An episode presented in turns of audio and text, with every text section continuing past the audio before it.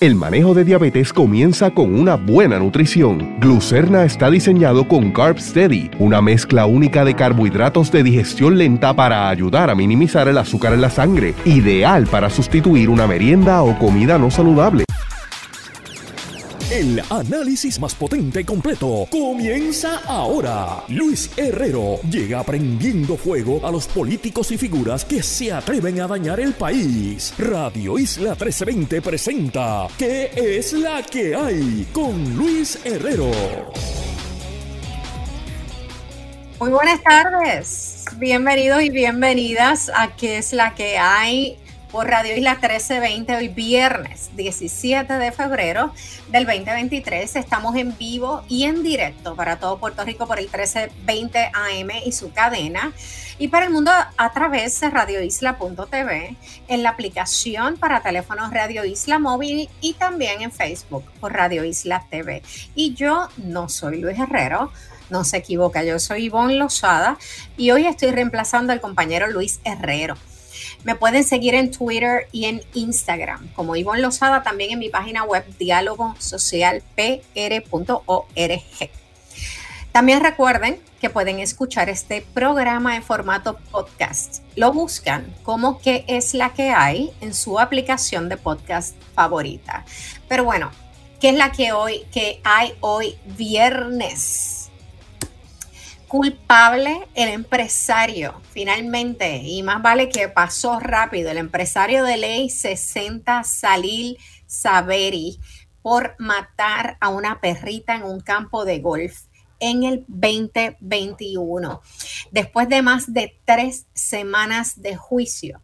El juez José Marrero Pérez, el Tribunal de Fajardo, declaró ayer jueves culpable a Salil Saveri, empresario que mató, como dije, en mayo del 2021 una perrita, no era ni una perrita, una perrita pequeña de tres disparos mientras jugaba en el parque del Winham Rio Mar Golf en Río Grande.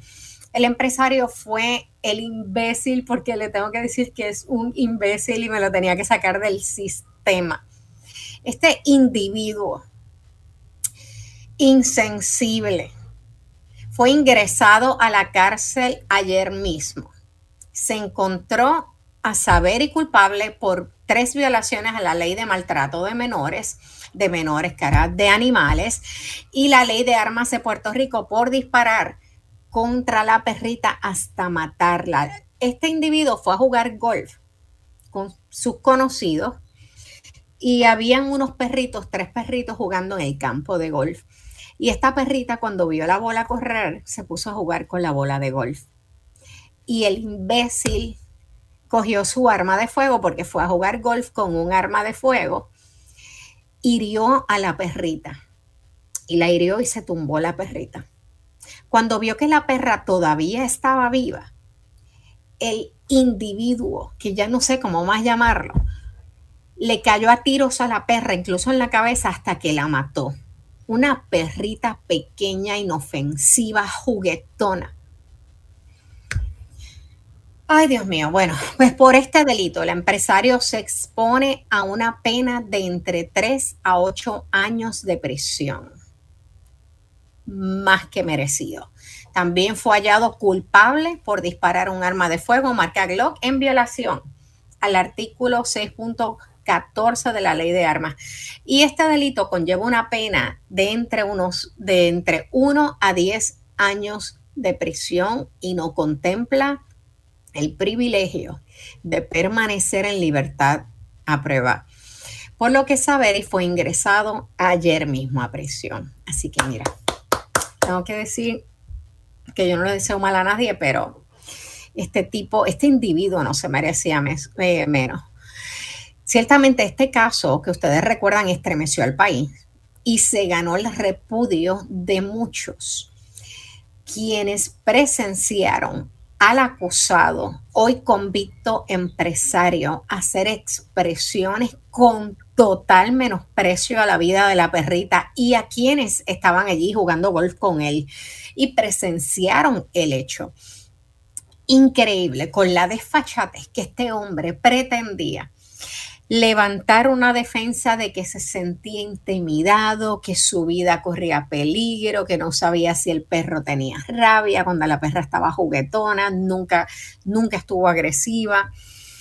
Eh, y creo que también la defensa de sus abogados es que él había tenido una vida traumática en su niñez. Oh, Dios mío. Pero bueno, ya está el individuo tras las rejas y yo espero que esto sirva de ejemplo para muchos por ahí que acostumbran de maltratar a los animales, los suyos y los de la calle.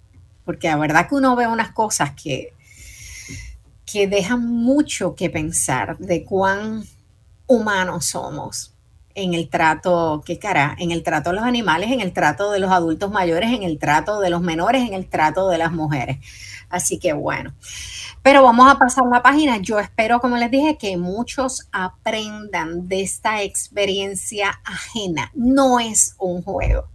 Así que piénselo bien antes de maltratar a un pobre animal, incluso los animales callejeros. Pero bueno, ¿qué más está pasando en Florida? Como ustedes habrán escuchado esta semana, prohibieron el libro sobre Roberto Clemente en un condado de Florida en medio de una revisión de libros que tratan el racismo. Esto ante lo que aparenta ser un intento de blanqueamiento de la historia de los Estados Unidos, un poco que es la línea de algunos eh, republicanos y no es de, extrañar que esto esté ocurriendo precisamente en Florida, donde tenemos al Trump 2.0 que es DeSantis quien se perfila como uno de los eh, potenciales candidatos a la presidencia de los Estados Unidos más fuerte y quien pudiera estar arrastrando eh, consigo en su candidatura a muchos de los seguidores de Trump. Pues se da aparentemente en un intento, como les dije, de blanquear la historia de los Estados Unidos y sacar todos estos personajes que le han dado gloria, tanto hispanos como afrodescendientes, que le han dado gloria no tan solo a los Estados Unidos, sino a las comunidades minoritarias que representan pues han frenado el uso de 176 libros en la Florida, incluyendo como les dije, uno sobre el pelotero puertorriqueño Roberto Clemente. Esto como parte de un esfuerzo de las autoridades de gobierno en Florida para revisar qué publicaciones considera apropiadas para los estudiantes, incluso las que abordan el problema de racismo en Estados Unidos. Estas publicaciones están eh, incluyen también otras eh, leyendas afrodescendientes del béisbol, como está Clemente, Henry Hank, Aaron, y que se enfrentaron en, su, en el contexto del deporte, tuvieron que enfrentarse al racismo de los Estados Unidos. Otros libros también que están bajo la lista de revisión. Eh, publicada por Pen America tratan de la vida de Celia Cruz, que es afrocubana, y de la puertorriqueña Sonia Sotomayor, que es la primera persona hispana y puertorriqueña en ocupar una silla en el Tribunal Supremo de los Estados Unidos y que es uno de los más grandes orgullos de, esta isla. En el caso de, Clemente, ¿qué le, ¿qué le voy a decir? Yo a veces me pregunto, esto ocurre en Florida y Florida es actualmente el estado con mayor población puertorriqueña y uno de los más eh, altos en población hispana. ¿Cómo es posible que todavía haya puertorriqueños que avalen candidaturas de republicanos con estas políticas públicas? ¿Cómo es posible que no podamos entender que votar por estos republicanos va en contra de nuestros intereses, tanto personales como eh, de la comunidad que nosotros conformamos y en el caso de Puerto Rico de nuestra propia isla? Así que yo no sé si esto es suficiente o vamos a seguirle el juego a los republicanos y el faranduleo político que es trompeano, que parece también ser un poco el estilo de DeSantis. Vamos a ver qué ocurre. Yo no sé qué decirle. De todas maneras, hablando un poco de circo y de los estilos así republicanos, que lo vimos la pasada semana con el mensaje del presidente eh, Joe Biden y la garata que se formó en el hemiciclo del Congreso mientras él estaba dando su mensaje, que había un montón de republicanos, varios republicanos literalmente haciendo el ridículo. Bueno, pues hoy un poco eso como que lo recordé y es que la comisionada residente Jennifer González hoy estuvo declarando en una caldeadísima vista pública sobre alegada persecución a seguidores suyos por la administración de Pedro Pierluisi. A esto ante la Comisión de Anticorrupción e Integridad Pública de la Cámara de Representantes, que está presidida por el representante Héctor Ferrer Santiago. La comisionada residente, estos son los hechos, denunció, como ustedes saben, en una actividad política que tuvo hace poco, que sus simpatizantes, sus seguidores estaban siendo amenazados en las agencias de gobierno donde trabajaban, cosa que Pierre Luisi hasta la fecha ha negado. Las expresiones finales eh, se dieron a, eh, las expresiones se dieron a finales de enero en un acto político eh, donde Jennifer alega y, esto lo dijo frente a todos sus simpatizantes, aparentemente había mucha gente allí, pero también había gente grabando, por Dios, todo el mundo hoy en eventos políticos en todas partes tiene un teléfono y está o grabando o subiendo en vivo. Pues aparentemente alega que ella sabía de una supuesta persecución que sufren sus seguidores eh, específicamente los seguidores de ellas que trabajan en agencias públicas. Claro, esto se da también en el contexto de la expectativa de que pronto la comisionada residente eh, estaría anunciando que podría retar o que estaría retando al gobernador Pedro Pierluisi a la candidatura a la gobernación por el PNP, a pesar de que Pedro Pierluisi ha sido eh, consistente en su intención de aspirar a una reelección en el 2024. Pero gente, en esa vista hoy, y lo puedo buscar en los medios, hubo gritos insultos, reclamos de ser una investigación política, reproches de faltas, de alegadas faltas de respeto.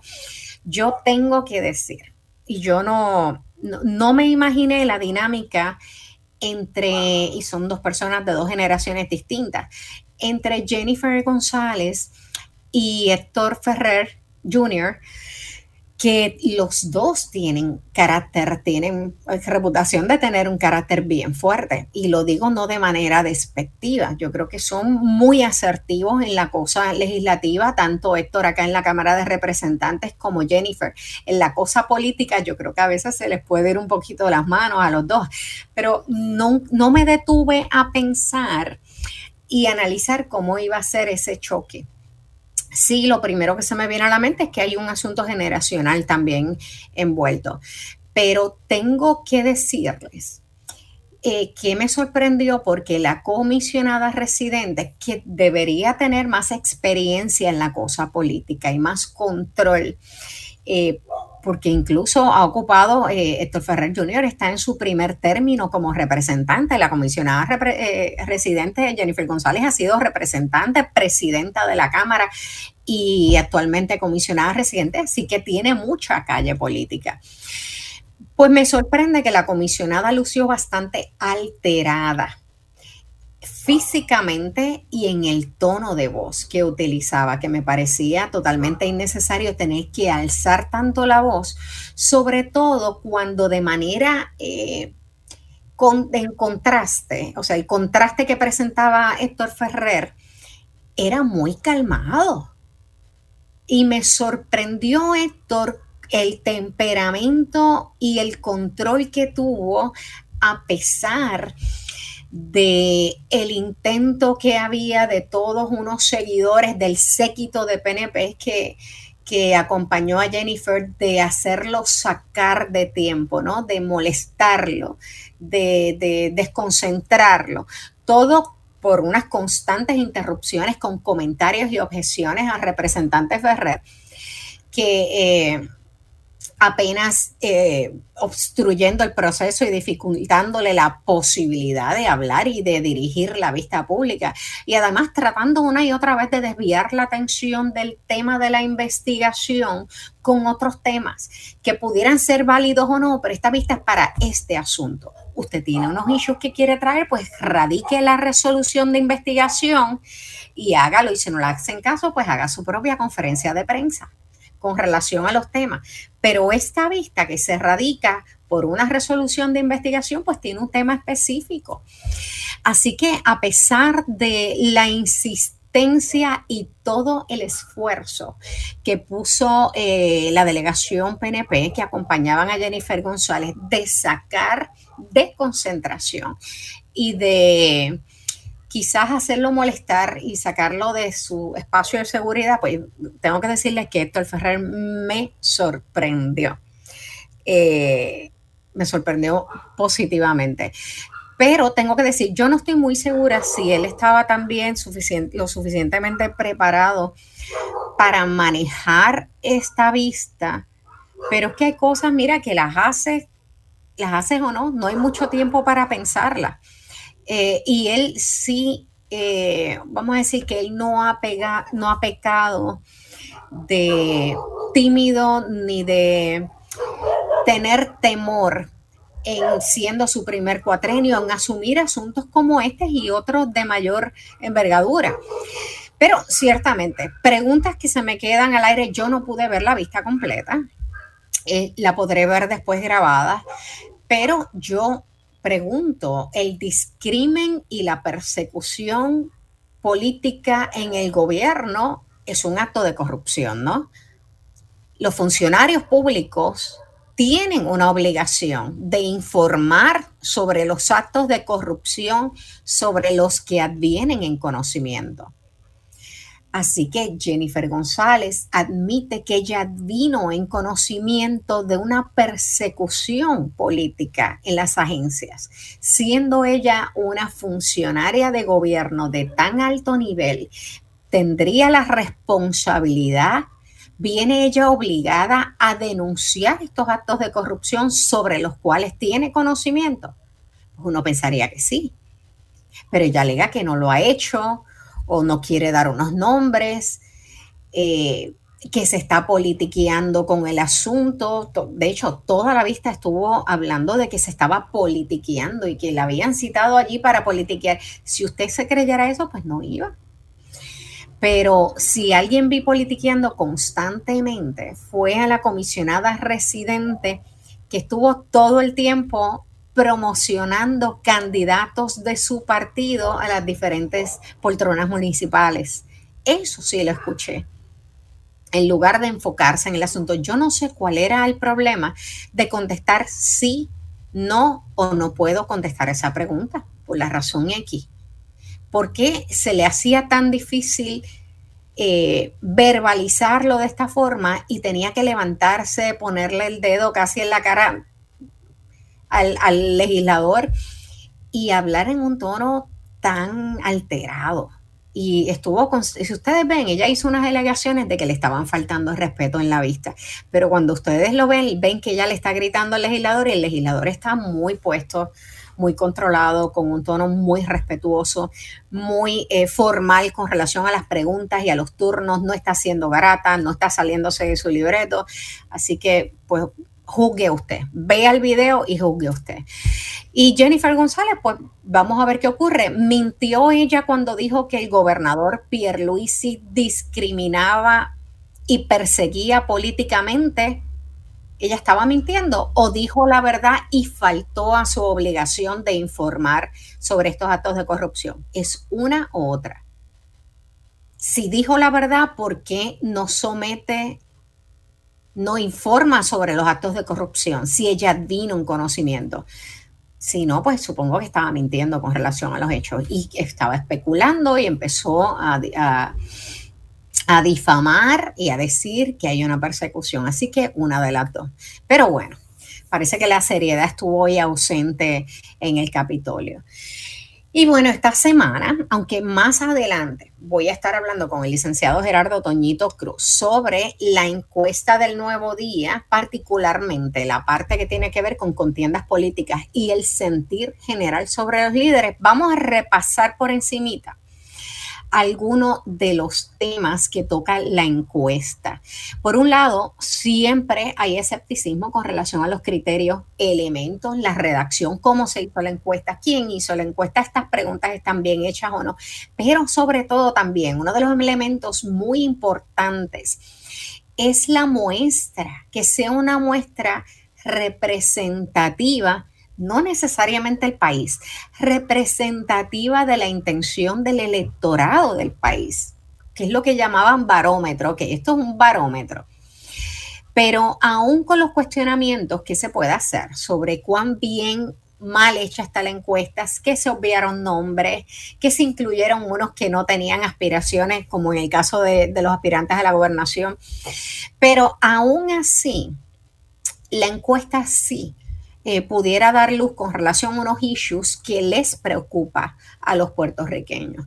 Así que la encuesta se centró en tres áreas. Uno era el pulso del país, qué piensan los, los, puertorriqueños con relación a los fondos de reconstrucción, al COVID, al cómo se llama el manejo del COVID, a la economía, a la vivienda y en términos generales cómo se están sintiendo los puertorriqueños. Así que en términos primero de los fondos de eh, reconstrucción. Los puertorriqueños piensan que no ha habido progreso y lo sabemos, la cosa ha estado bien lenta. A partir de María es como esto no avanza, se hablan, llevamos años hablando de estos millones de dólares en fondos, billones de dólares en fondos que se estarían asignando para eh, para la recuperación del país post María y luego post pandemia y luego después los terremotos. Y la gente no lo ve. Eh, la gente no ve el progreso y hay un 43% que simplemente dice aquí no, no se ha visto nada, esto no se está moviendo. Y un 39%, que es bien alto, que estaría sumando un 82%, que es que ve, ve poco progreso. 82% del país dice aquí no está pasando nada y si acaso, mira, sí, un chin. Esto no se está moviendo. Sobre eh, el uso de los fondos de recuperación, ¿cuánta confianza tienen los puertorriqueños en, el, en que el gobierno está utilizando los fondos de recuperación de manera correcta. Pues mira, piensan lo mismo, 64% piensa que no se están usando los fondos de manera correcta. Y 26, pues unos sí y otros no que algunos sí, otros no. Así que hay como un 90, no, esto no puede ser, que un 90% de puertorriqueños que no cree que se están utilizando los fondos correctamente. Con relación al COVID, una de las preguntas iniciales de la encuesta tuvo que ver precisamente eh, con la eh, percepción de la recuperación del país, que ha estado bastante lenta, con lo del coronavirus ¿Cómo se siente eh, los puertorriqueños si piensan que, mira, ya salimos de la pandemia, esto acabó? Pues 77% coinciden en que, en que la, la pandemia todavía no ha terminado, que todavía sigue ahí. 77%.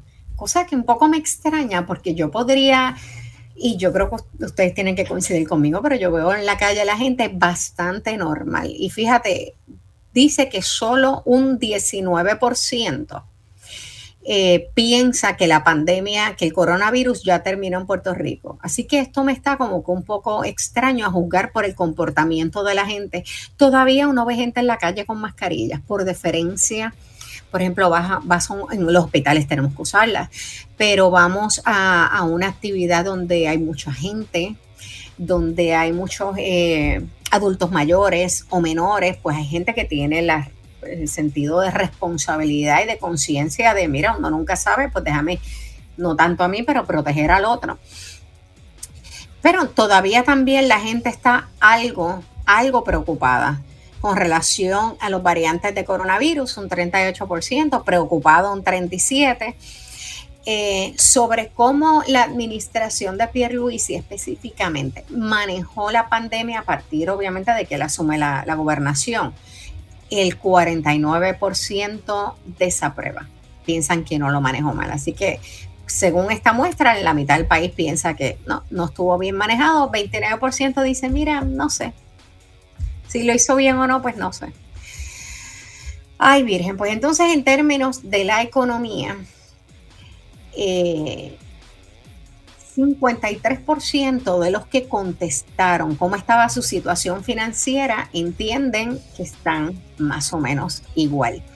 Gente, eh, vamos a seguir hablando porque es que se me va a ir el tiempo. Nos tenemos que ir ahora a una pausa. Cuando regresemos se integra al, al, programa el licenciado Gerardo Toñito Cruz para seguir hablando sobre la encuesta del nuevo día, pero también para hablar sobre la Asamblea General del Partido Popular Democrático. Así que no se vayan, que esto es que es la que hay por Radio Isla 1320. ¿Sabías que tu plan Medicare Advantage ofrece cubierta OTC para adquirir glucerna como parte del apoyo para el manejo de la diabetes? Verifica tu cubierta del plan médico y añade glucerna a tus días. Glucerna, vive cada momento. Y regresamos a que es la que hay eh, por tu emisora Radio Isla 1320.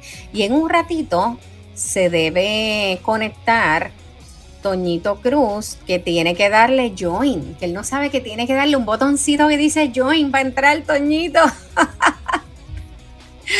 Déjeme, déjeme un segundito. A ver, dale join. Ay, qué cómico él. Pues que él está en la sala virtual previo a entrar a, a la transmisión. Pero entonces, vamos a ver, pues mire, estábamos dando, hablando de la encuesta del nuevo día, en lo que logra Toñito entrar. Eh, y nos quedamos hablando un poco de la economía y cómo se siente, los puertorriqueños se siente que esto, mira, en realidad pues no ha mejorado mucho.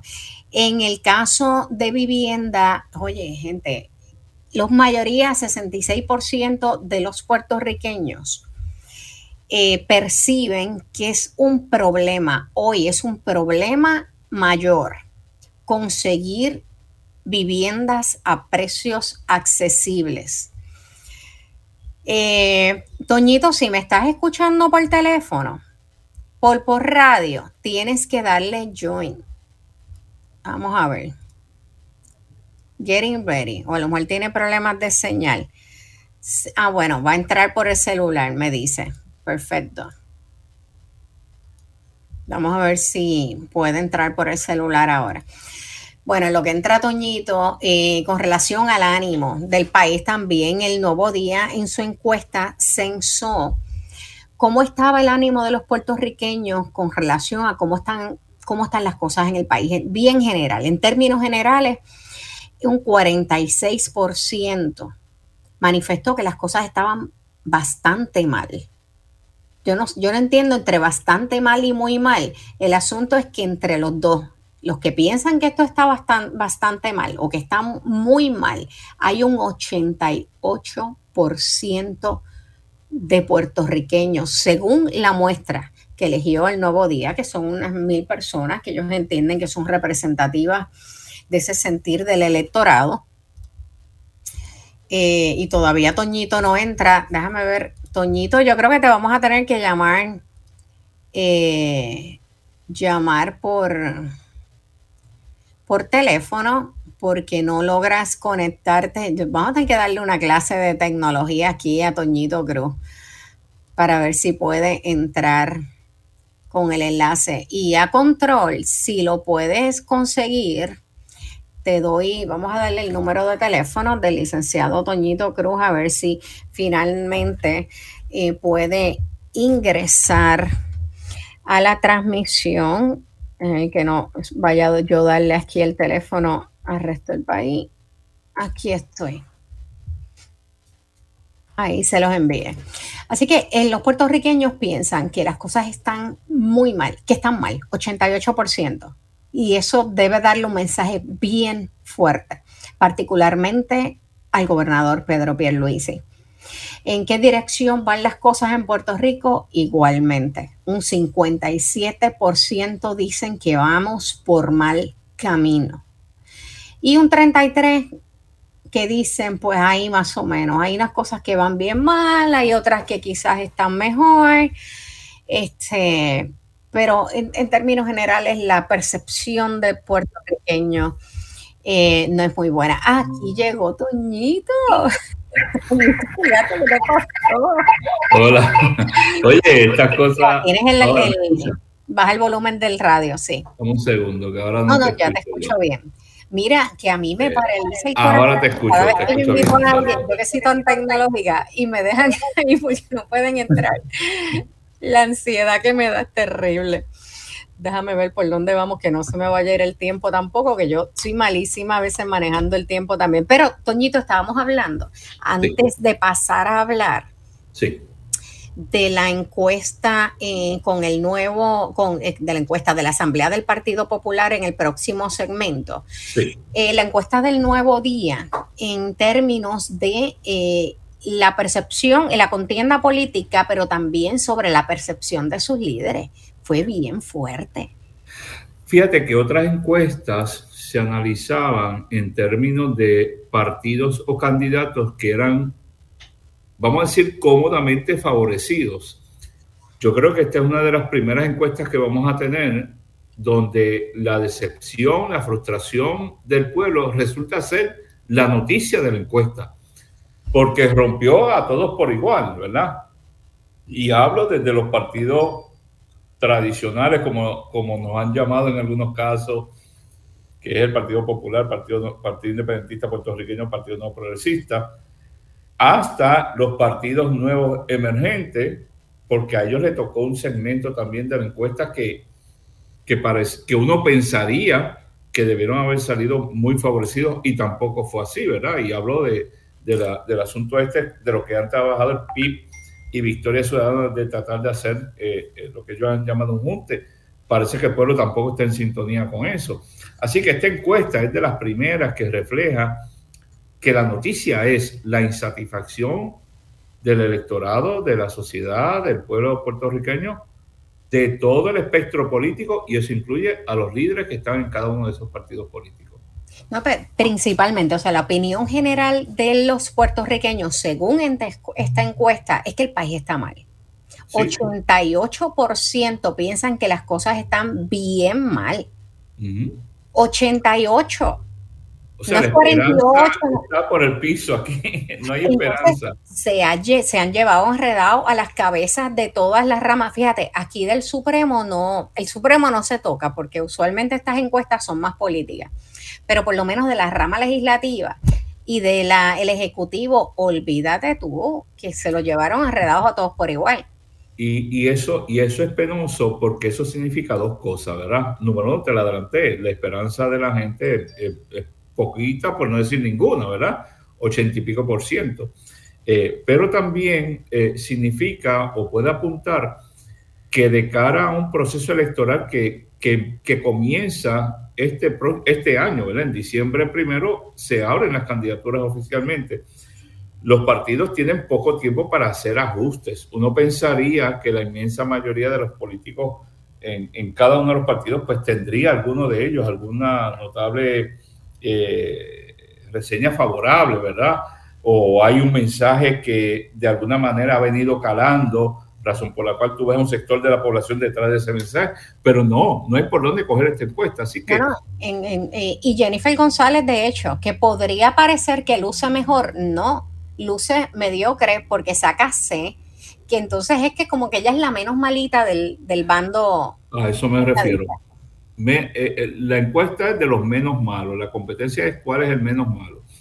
Y eso impone a los partidos políticos, ¿verdad? De cara a este ciclo que te digo que se avecina el 1 de diciembre, a redoblar esfuerzos para ver cómo, no es cómo mejoran las maquinarias, ya no se trata de eso, es ver qué personas pueden hacer, y voy a, usar un anglicismo, un clic, urgente con la gente para de alguna manera evitar, que es el miedo mío, yo vengo del mundo electoral, yo en las veces que representé a la Comisión Estatal de Elecciones en, en asuntos electorales en Latinoamérica, hablaba de, yo me sentía, me daba golpes en el pecho de que Puerto Rico era de los países de mayor participación electoral. Si esto sigue así, esto va a terminar en un pueblo que de momento se va a desconectar con la clase política y los partidos políticos y ese es el peor escenario en una democracia. Pero un poco, antes de cerrar, eh, irnos a la pausa, me sorprendió también la falta de apoyo, porque había una percepción de que quizás el país apoyaba las alianzas electorales. Eh, y yo creo que Victoria Ciudadana y el PIB apostaban a eso, pero esta encuesta dice lo contrario. Bueno, y, y hay, ¿verdad? uno podría pensar, bueno, esto es un problema histórico, ¿verdad? En los tiempos de Muñoz Marín, Muñoz Marín combatió las alianzas, etcétera, etcétera. Eso se llevó a la ley electoral y un poco pues las prohibió. Bueno, pero ni Luis Muñoz Marín ni los que gestaron la prohibición de las alianzas están ahí. Al contrario, yo pensé en algún momento, y he contestado esto en, distintos programas de radio, que aunque a mí no me gustan, pues yo creo que son asuntos que deberíamos mirar, ¿verdad? En un futuro escenario de cambios a la ley electoral. Pero si el pueblo puertorriqueño tampoco las, las mira, ¿verdad?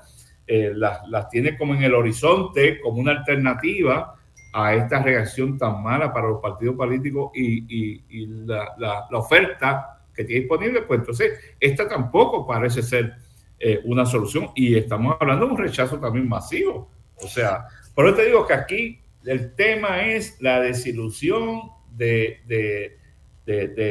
la, gente, de la sociedad, de los electores con la cosa política.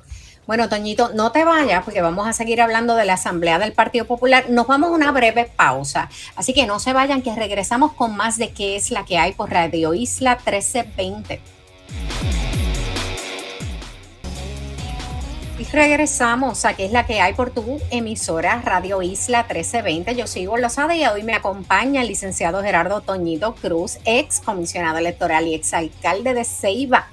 Toñito, ya salimos hablando de las, de las encuestas, obviamente con la percepción pobre que tienen los puertorriqueños en este momento sobre las figuras políticas principales del país, pues en ese momento ahora mismo se está reorganizando un poco el Partido Popular Democrático, ya anunció que estará celebrando una asamblea general de delegados este 26 de febrero, donde van a estar eligiendo siete delegados por acumulación y 11 nuevos delegados sectoriales a la Junta de Gobierno, que me los mencionas ahorita porque no los tengo aquí. Estamos aquí, listo.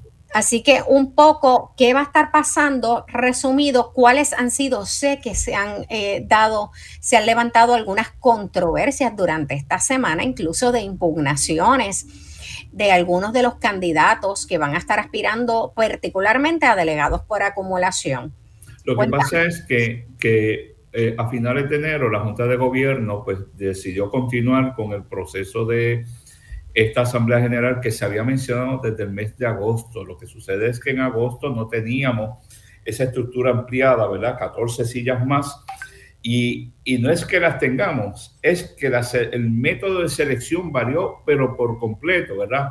Rapidito, cada distrito representativo, y estamos hablando de 40, tiene que seleccionar 14 personas que eh, representen a estas organizaciones más ya pues la organización de la juventud, de las damas, y eso se va aumentando, ¿verdad? ¿Qué sucede? Pues hubo que celebrar a toda prisa 40 reuniones de esta naturaleza, más había un proceso abierto, en adición a los siete por acumulación que hay que escoger, había un proceso abierto para seleccionar, antes era un representante por el distrito senatorial, cada distrito se dividió conforme a la nueva redistribución electoral y se escogen dos por cada distrito. Había un proceso abierto para ello y hasta se han cambiado fechas de, registro, cierre de registro. la, la, lista de delegados que era para una fecha se tuvo que extender ahora para este próximo domingo para que el pueblo puertorriqueño, lo que nos escuchan, las nuevas sillas, por llamarlo de alguna manera, pues ya teníamos la de la Organización de las Mujeres Populares, Servidores Públicos y la Juventud Popular Nacional. Se están añadiendo la de líderes comunitarios, movimientos de base de fe, comunidad LGBTTUQ+, personas con diversidad funcional, trabajadores del sector público, líderes sindicales, pequeños y medianos comerciantes, retirados y pensionados del gobierno, veteranos, comunidad inmigrante y ambientalista, ecologista y en defensa de la naturaleza.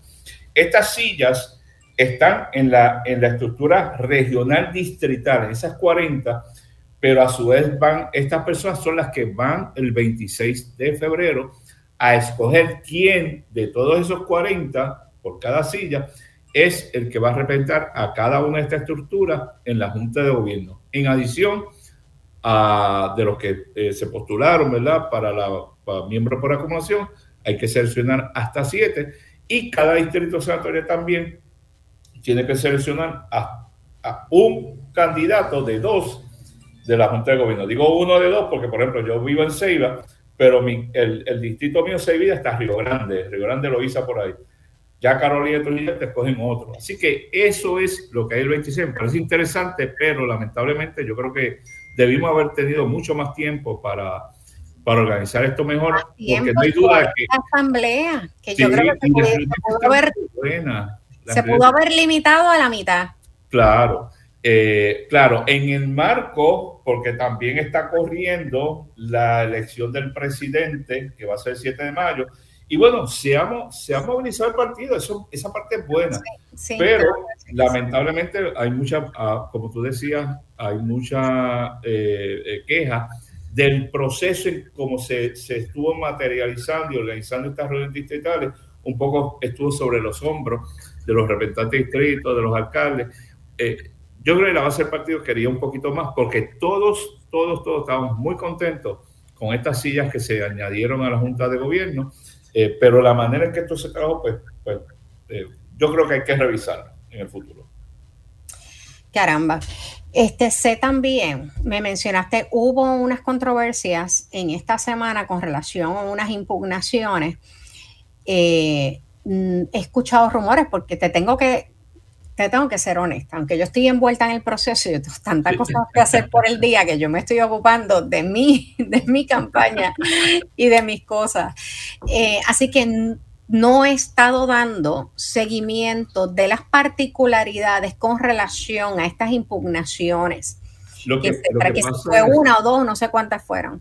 Bueno, hay, hay, ¿verdad? Rumores de impugnación. Una, la más que, bueno, no impugnación como tal, hubo el tema este de, y lo hice yo, puedo hablar de esto, ¿verdad? Yo le planteé al secretario general del, del detalle este de que una de las personas que estaba aspirando a miembros por acumulación, por disposición del propio reglamento, no debería ser certificada porque ya ocupa una silla en la Junta de Gobierno y hay un artículo, el artículo 38 habla específicamente de esto. El año pasado se le aplicó al, al hoy presidente de la Cámara eh, y, porque es claro, ¿verdad? Hay también situaciones donde se han citado, recuerda que te mencioné que es una reunión por cada distrito representativo. Bueno, hay distritos representativos que los pueden componer un solo precinto, como el caso de San Juan y en Bayamón, pero hay otros lugares, por ejemplo, donde yo vivo, el distrito representativo con más municipios, tiene seis. Pues habría que citar a todos esos miembros de esos municipios para que escogieran las 14 personas. Bueno, se dieron casos donde se citaron aparte de un precinto dentro del distrito representativo y olvidaron al otro. Ay, sí, ese caso de Carolina. En Carolina. y la, la, otra queja que hay es que la Junta de Gobierno aprobó que se abrieran las candidaturas del primero al 10 de febrero, ¿verdad? Eh, que es donde radicaron ustedes los candidatos a presidente del partido, que es otro proceso. Pero ¿qué pasa? Que se dieron cuenta después que estas personas que representan los sectores en los distritos representativos podrían aspirar a ser el representante en la Junta de Gobierno del distrito senatorial. El ejemplo, que el de base de fe del distrito 36 dijera, oye, yo quiero ser representante en la Junta de Gobierno, no al, al, comité acá, la Junta de Gobierno por el, por el lado A o el lado B, que le tocara. Pues a eso le extendieron una fecha de erradicación y entonces a mí me acordó aquella queja del Partido Popular en las elecciones del 2020, cuando nosotros, el Partido Popular, se quejaba del PNP que cambiaran las reglas del juego después que el juego había comenzado, ¿verdad? Es, en, en materia electoral tú jamás haces eso. Bueno, Hay mucha gente descontenta con eso. Habrá que ver, ¿verdad?, qué efecto tiene el 6. Yo creo que hay gente que está muy motivada a ir el 26. Si llega o no, pues el reglamento es claro, ¿verdad? Eso se eleva al secretario general del partido, este emite una decisión y del secretario del partido que esté inconforme tiene que ir a la Junta de Gobierno. Oye, una pregunta, Toñito, porque esto sí lo he escuchado en todas las asambleas distritales a las que yo he ido. En todas. La gente no sabe quién puede votar. Porque el otro, el otro grave problema, este es insalvable. Te dije que como esto, oye, está ahí, no me lo estoy inventando, esto es un hecho la reunión de la Junta de Gobierno se dio a finales de enero y ahí se anuncia que vamos a continuar para ir a esta asamblea del 26 de febrero, algo que se decidió en agosto cuando no había esta estructura. Bueno, una de las quejas principales que yo he hecho, lo he hecho a través de las redes, es que eh, cuando vas a trabajar cosas electorales, tienes que reglamentar, tú tienes que decirle a la gente cómo va a funcionar todo esto. Por ejemplo, en las asambleas generales del pasado, y hablo la del 2017 2018, por ejemplo, se permitían a los que van a, ser candidatos, a los que son candidatos, dos cosas que para mí son esenciales. Le tienes que proveer la lista de, de delegados. Hombre, y un proceso tan corto y tan rápido como este, más todavía. Y dos, le tienes que dar representación en las áreas críticas donde se está votando y donde se va a adjudicar. Increíblemente, se hizo en el 2017, se hizo cuando se escogió la última junta de gobierno donde participó nuestro presidente y el hoy secretario general del partido. Pero ahora, para esta Asamblea General del, del, 26 de febrero, ni lista de delegados, ni tienen representación de los colegios. Eso ha causado mucho malestar. Hay otra información que, casualmente ayer me enteré. Eh, nuestra, nuestra subsecretaria, la amiga Nina Valedón, pues tenía derecho a aspirar, no hay ningún problema, me han preguntado sobre eso, ella no tenía ninguna limitación eh, para presentar su aspiración. A la comisión calificadora de candidatos le preocupó esta situación porque ella está, es la voz principal en las reuniones de todo, tú te la tienes que haber encontrado en varios lugares en Puerto Rico, eh, tiene derecho a promocionar su candidatura, pero el problema es que ella está hablando como subsecretaria al tiempo que está presentando una candidatura, ¿verdad? Entonces la comisión calificadora la endosó, o sea, respaldó el que se certificara condicionado a que no podía estar haciendo representaciones eh, eh, a nombre de la oficina de ese secretario. Yo he escuchado quejas de que eso pues, eh, ha continuado y, y, es el tipo de cosas, ¿verdad?, que uno no quiere ver en, en, momentos como este, porque este va a ser el organismo que de aquí en adelante va a estar allí, esa gente va a estar allí sentada por lo menos los próximos cuatro años. Bueno, se nos ha acabado el tiempo. Toñito, gracias por acompañarme en esta tarde. Te llamo más tardecito que tengo una consulta que hacerte. A la audiencia, hasta aquí llegó el programa. Gracias por sintonizar y por permitirme estar con ustedes hoy viernes. Recuerden sintonizar el próximo lunes. Aquí es la que hay nuevamente por Radio Isla 1320. Así que tengan un buen fin de semana todos.